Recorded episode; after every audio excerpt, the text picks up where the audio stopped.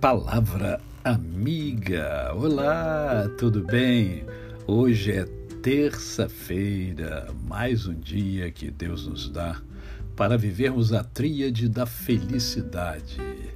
Viver com amor, com fé e com gratidão no coração. Você já agradeceu hoje? É uma pergunta que precisa ser feita diariamente Cada um deve fazer essa pergunta. Eu, quando acordo, eu agradeço a Deus, agradeço tudo que sou e tudo que tenho, porque o que sou e o que tenho, tenho e sou, porque Deus me criou e me colocou aqui nesse planeta chamado Terra. Uh, eu quero hoje conversar com você sobre um texto que mostra que Jesus é a porta. Esse texto encontra-se em João, capítulo de número 10, do verso 7 ao verso 9, que diz assim: Então Jesus disse mais uma vez: Em verdade, em verdade lhes digo que eu sou a porta das ovelhas. Todos os que vieram antes de mim são ladrões e salteadores mas as ovelhas não lhes deram ouvidos. Eu sou a porta. Se alguém entrar por mim, será salvo. Entrará, sairá e achará pastagem. Nós encontramos na palavra de Deus cerca de 300 vezes a palavra porta. Jesus diz que ele é a porta. Ele não é uma porta, ele é a porta. A porta que conduz a mim e a você a um novo reino, o reino do amor, que foi implantado por ele. E você pode pensar assim: ah, mas esse mundo não é um mundo de amor. Se não é um mundo de amor, é porque nós não estamos, nós não aprendemos ainda realmente a amar. Porque à medida que o homem aprende a amar, ele ama. E o ato de amar faz com que tudo seja diferente.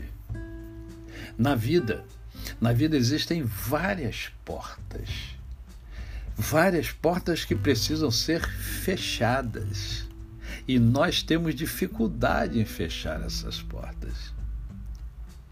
E ao mesmo tempo existem portas que esperam ser abertas e que por por termos aberto outras portas que precisam ser fechadas, nós deixamos de abri-las.